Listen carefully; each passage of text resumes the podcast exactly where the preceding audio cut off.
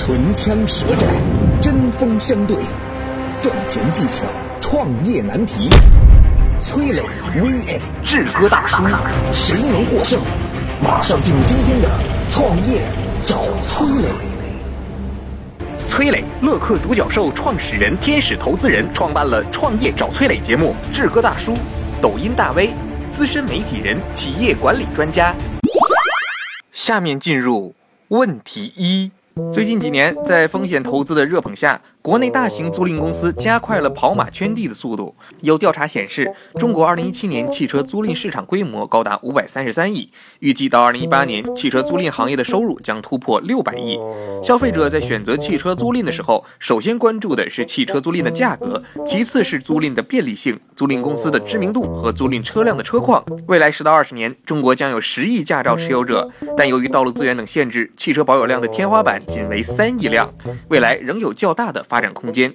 中国汽车的租赁渗透率仅为百分之零点四，远低于发达国家百分之一点五的水平。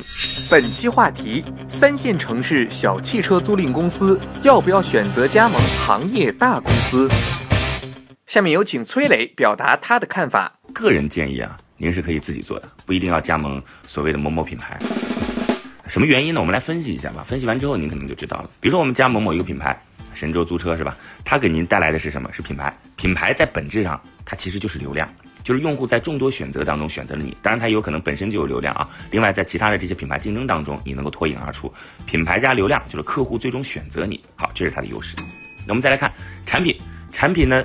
车本身你已经有了车嘛，你并不是说没有车啊，你需要他来提供车。如果你连车都没有的话，我觉得加盟可能就是很重要。但是你现在有车，那服务这件事情，开车是一个相对来讲标准化、服务非常清晰的一种行业。在众多共享的行业当中，滴滴能够走出来呢，因为开车这件事情实在是太标准了，它不需要你做更多的这种培训。那服务和产品本身你都具备，你现在需要的就是流量和品牌。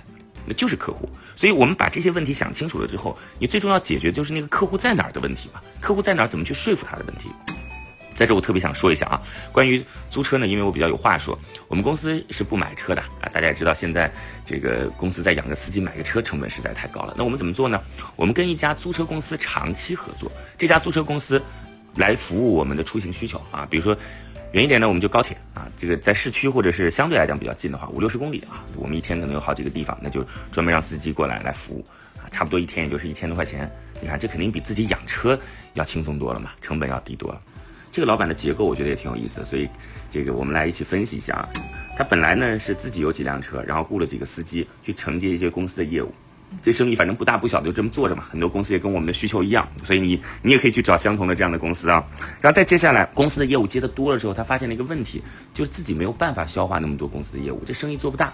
于是他就想了个办法，把其他在自己再去平时租车这个帮别人服务的这些司机都加入到这个微信群当中。然后呢？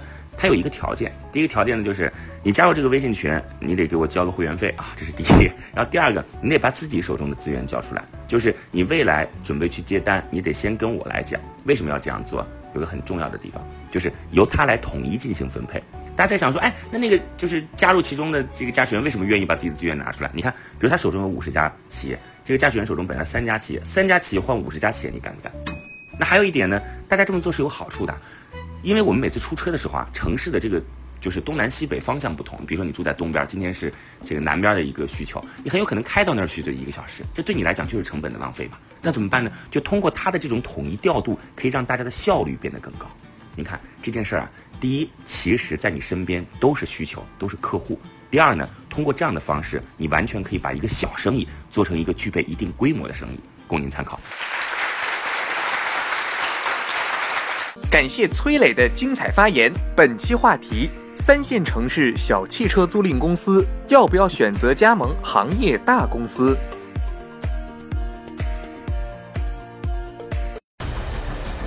你为什么选择创业？你为什么想去创业？你可能是为了得到更多人的认同，可能是为了给家人更幸福的生活，可能是为了自我价值得到实现，甚至你可能是想改变行业的现状，改变未来人们的生活。无论你是哪种初心，我都邀请你与我们同行。如果你在准备创业的过程中感到迷茫，不知该做什么，如果你在创业道路上感到彷徨，需要支持；如果你已经创业成功，希望给予更多人力量与经验，下拉手机屏幕，添加节目简介里的微信号即可。我会把创业者社群乐客独角兽里与我们并肩同行的两万名优秀创业者介绍给你。我们可以异业资源合作，可以学习营销管理品牌的课程，可以获得渠道等等创业资源。我们社群见。下面有请志哥表达他的看法。我是志哥大叔，我个人认为应该考虑加入到这个加盟体系当中。啊，为什么这么说呢？因为，嗯，如果连锁的大型的企业啊，它这个无论是经营的这个方法呀，还是背后资金的团队的这个支持啊，啊，团队的这个实力啊，实际上比个人呢，就是网络上比较流行的话吧，贫穷限制了我们的想象。如果他真的要急死你，也有很多的方法。现在既然抛出了橄榄枝，那我觉得是有的谈，自己先进去，这样呢能够保证自己活下来。如果这几年您做的真的是不错，证明这是真的您的强项，学习更多的知识，获得更大的资金的支持，我觉得是一个好的契机。任何一个企业经营都不是百分之百完美的，您的长处适当的也可以给这个企业所谓的连锁推进的这个企业呢，哎注入新的活力，您自己也得到支持，这是一个相辅相成的事情。如果您真的做得够好，对本地的深耕的客户粘性比较大，那我觉得进入到这个体系之后，您不断的在这个体系里面走上坡路，最后成为这个体系里面的重要一员，既能保住您自己的这一个一亩三分地儿，甚至还能再拓展，啊，将来成为这个公司的重要合伙人，我觉得也有可能，不仅仅是看着这一亩三分地儿了，您要走出去了，成为这个体系的一个标杆了，这种可能性也都有。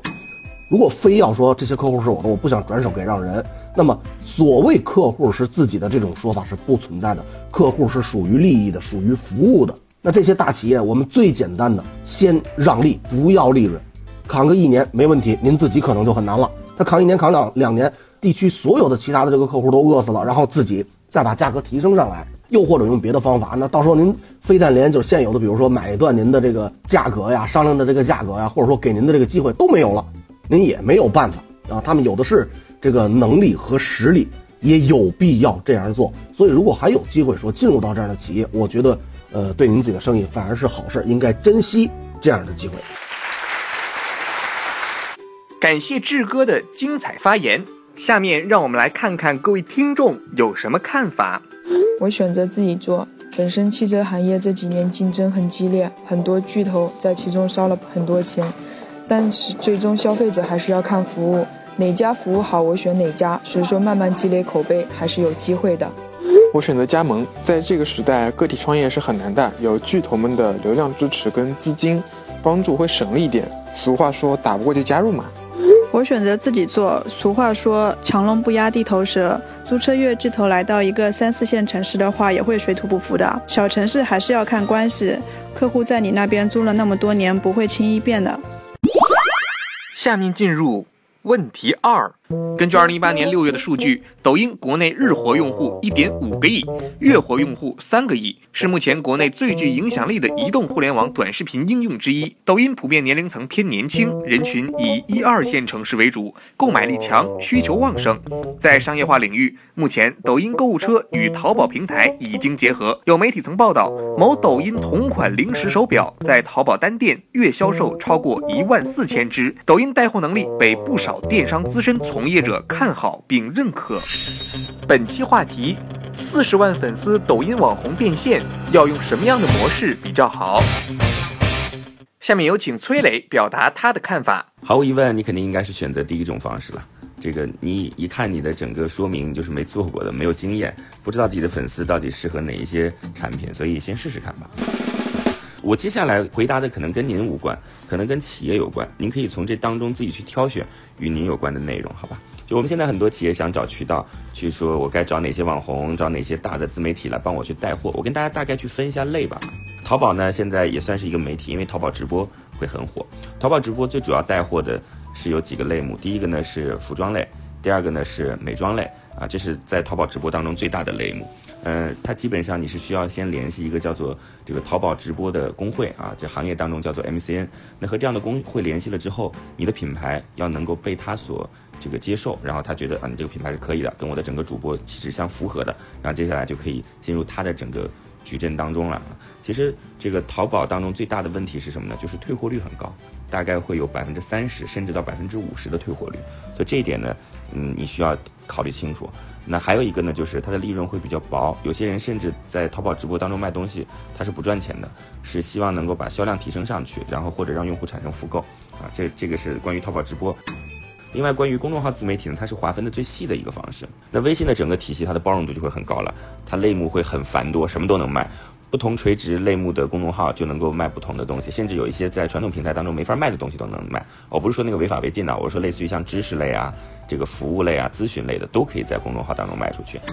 但在公众号当中有一点就比较需要您注意的，您在挑选公众号的时候，最好要去看它这个最近半年以来的这种阅读量。我为什么要提这个最近半年以来的阅读量呢？最近半年以来的阅读量。就代表着它的这个阅读量到底是真的还是假的啊？另外呢，要看一下它一篇文章发出来之后，它的阅读量是突然一下猛增，还是说这个持续不断的增加？如果突然一下猛增，那就基本上是买的量。尽管你在试的过程当中会知道哪些给你给你带来好的效果，哪些不行，但是我还是希望能够尽量少些坑。那抖音现在是一个很火的平台了，但是抖音带货的能力确实非常的一般。从目前来看，抖音带货最好的是农产品，就农产品是抖音。这个力推的，然后也是现在大家就是在抖音当中愿意去下单的。至于是服装类、彩妆类其他类目，在抖音当中都卖的不是太好，好吧？这就是几个平台来给您的建议。至于这个刚才我们提问的网红，您在这个抖音上边到底能够通过卖货走多久？大家都在尝试，您可以先用最安全的方式来找到自己适合的商品。感谢崔磊的精彩发言。本期话题：四十万粉丝抖音网红变现。要用什么样的模式比较好？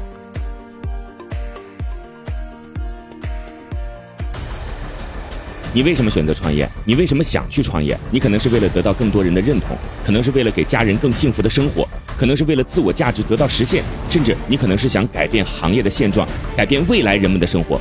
无论你是哪种初心，我都邀请你与我们同行。如果你在准备创业的过程中感到迷茫，不知该做什么。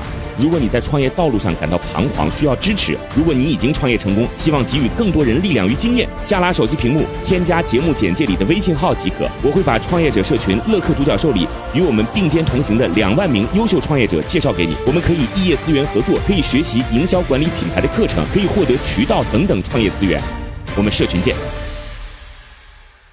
下面有请志哥表达他的看法。我个人更加偏向的呢是先不要合作啊，有更多的粉丝，自己的能力更强以后再进行合作。我是志哥大叔啊，来跟您读解一下我的这个观点为什么是这样的。因为首先百分之十的分成模式呢，表面看来您没有压力，但是呢。呃，四十万粉丝的变现的能力也不错，就是挣到第一桶金应该是问题不大了。如果跟您个人的属性比较搭配的话，那变现会变得非常的顺畅。可是呢，您对于经营呢，我觉得懂得太少。所谓啊，你把货挂进我的店里卖了，我就分成了，确实是这种模式，但是并不是说这个背后啊，真的整个的一套逻辑里边就这么简单，挂进来卖了分钱没了，也并不是。产品的品质、产品的真实的毛利、产品跟您匹配的这个。程度啊，您比如说您是跳这个民族舞的，他卖的都是芭蕾的衣服，甚至他卖的不是芭蕾的，卖的都是大棉袄。那这种匹配度实际上也有一定的这个要求的。您作为一个四十万粉丝的网红，您最该做的价值，如果要变现，您已经是一个网红了，您的流量就是价值。无论是在百度上面，还是这个呃微信上面啊，微信上面包括了什么公众号啊啊，也包括一些其他的这个广告形式啊。您最直接的就是出卖您的流量。我的一个粉丝在每一条露出的广告里面值多少钱？你想让我的粉丝看到我的购物车，你要给我多少钱？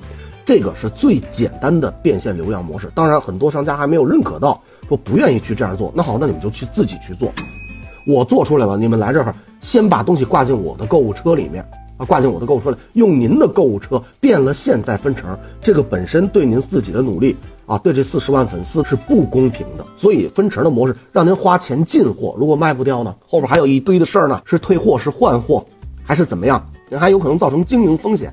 一模一样的衣服，一模一样的四十万粉丝的网红给您另外一位四十万粉丝的网红，别人认识您是从跳舞认识的，而那位四十万粉丝的网红他就是卖衣服的，他打这个抖音上线第一天。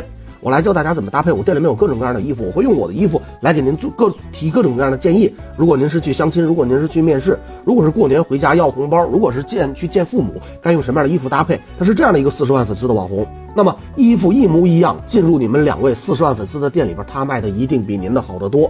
他换货的能力、议价的能力都比您强很多。您想自己花钱进货，对自己也是一种不负责任。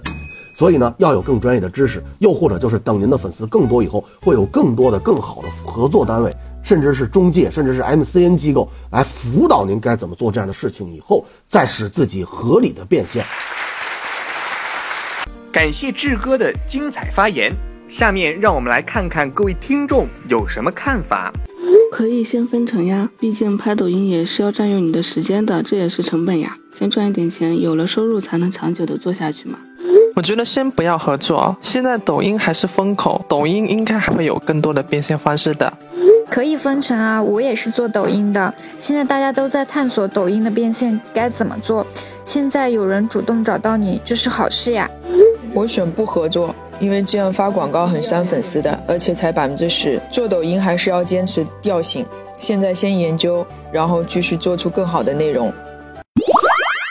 下面进入问题三：什么样的人才适合创业呢？李开复等国内知名企业家认为，有十项要素：欲望。忍耐力、眼界、审时度势、行业敏感、人脉资源、谋略、胆量、分享的愿望和自省的能力。如果一个创业者可以具备以上的条件，并几十年如一日的坚持，那么就至少具备了百分之六十的成功要素。本期话题：该不该和家族亲戚一起合伙创办企业？下面有请崔磊表达他的看法。啊，如果能力匹配的话，我觉得可以去做家族式的企业。呃，我今天是有一些理由的啊。选合伙人，他还真不是说是同学、朋友、同事还是亲戚，这些都不重要，重要的是能力能否匹配。我之前讲过了，说创业三种能力，第一种是关于流量的能力，第二种是关于产品的能力。第三种是关于内部管理的能力，就是这么三种能力。产品当中还要细分，是关于科技研发的能力和供应链的能力，基本上就是这些。那你的亲戚、朋友、同学、同事，只要谁满足这个能力就上呗，他是谁不重要，满足这个能力才重要。我反复在强调的是这一点。但我今天说亲戚可以一起干是有原因的，呃，其实亲戚也好，同事也好，同学也好，在符合这个能力的前提下，这个一起干会有优势，就是在哪儿呢？优势就在于说，当公司遇到一定问题的时候，不会轻易走散。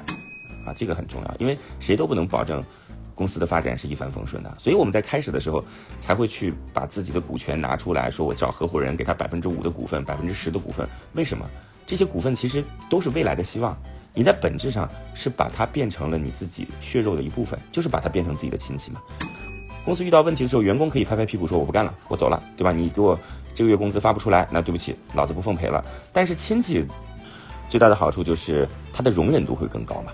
我们可以一起再熬三个月，再熬六个月，否则这脸面上也过不去啊。都是亲戚，你说刚遇到困难你就准备呃退缩，然后当逃兵，这肯定说不过去。所以，我们今天这个话题再去引申一下啊，在创业开始的时候，很多人都问我说，最需要的是什么？有人说需要的是技术，需要的是资金，需要的是你对市场的敏锐度，需要的是营销能力。当然，这些都需要，但是我觉得从团队内部来讲啊，最需要的一定是一个可以跟你共同承担的人。创业这个事情一定是很苦的。有太多的不确定性了，有可能今天看似走到了这个死胡同，明天一转弯就是柳暗花明。但是这个胡同能不能转弯，对于那个创始人来讲太重要了。所以我觉得能够找到那个坚持陪你走下去的人很重要。我特别希望我们所有的创始人能够更大度一些，开始的时候能够把自己的股权给到那个相对应有具备能力的人，然后让他变成你。这个血肉相连的人，就是变成那个所谓的亲戚。当然，有这样的亲戚，他又具备这样的能力，那不就是我们本身就具备这种团队的核心优势吗？祝您和您的亲戚一起创业成功。感谢崔磊的精彩发言。本期话题：该不该和家族亲戚一起合伙创办企业？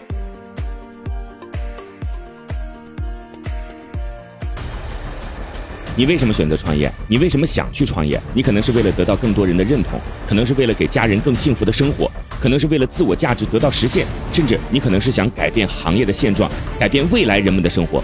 无论你是哪种初心，我都邀请你与我们同行。如果你在准备创业的过程中感到迷茫，不知该做什么。如果你在创业道路上感到彷徨，需要支持；如果你已经创业成功，希望给予更多人力量与经验，下拉手机屏幕，添加节目简介里的微信号即可。我会把创业者社群乐客独角兽里与我们并肩同行的两万名优秀创业者介绍给你。我们可以异业资源合作，可以学习营销管理品牌的课程，可以获得渠道等等创业资源。我们社群见。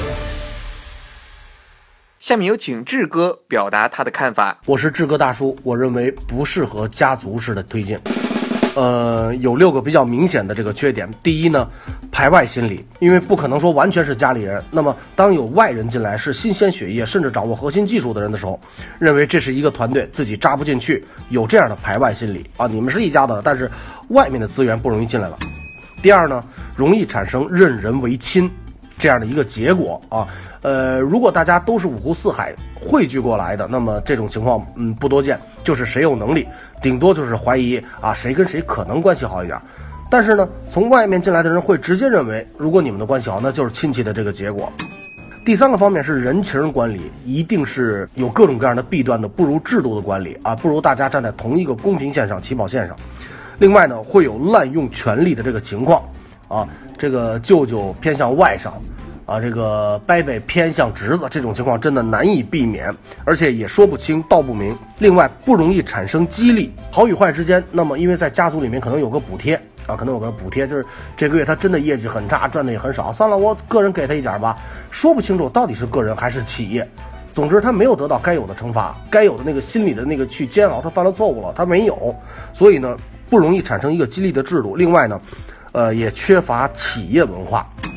如果真的家族文化气息非常好，那家族文化更重，能够使整个这个企业全体的员工向着企业该有那个文化方向推进，向着那个方向发展，也是不容易起到这样的作用。所以，综上所述，呃，算上排外心理啊、任人唯亲的这个嫌疑、人情的管理、滥用的权利，还有缺乏激励以及缺乏企业文化，从这六点来看，我认为企业不适合家族式的推进。感谢志哥的精彩发言。下面让我们来看看各位听众有什么看法。不该，正因为是亲戚，才更容易遇到问题。而且一旦创业遇到问题，出现利益纠纷，亲戚是不是还能心和你在一块儿呢？万一他要出走，带走一票资源，岂不是元气大伤？我觉得不应该。家族式的企业虽然在前期会有一定的优势，但是很容易会排外。你其你让其他员工怎么办呢？这样其实不利于企业的健康发展。可以啊，创业公司最大的难点之一在于有没有合适的人，亲戚是最合适的啦。一来有足够的信任基础，二来能力也很强，那还犹豫什么呀？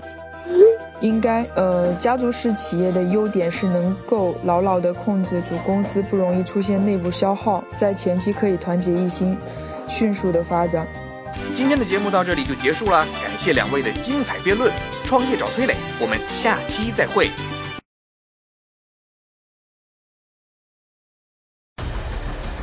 你为什么选择创业？你为什么想去创业？你可能是为了得到更多人的认同，可能是为了给家人更幸福的生活，可能是为了自我价值得到实现，甚至你可能是想改变行业的现状，改变未来人们的生活。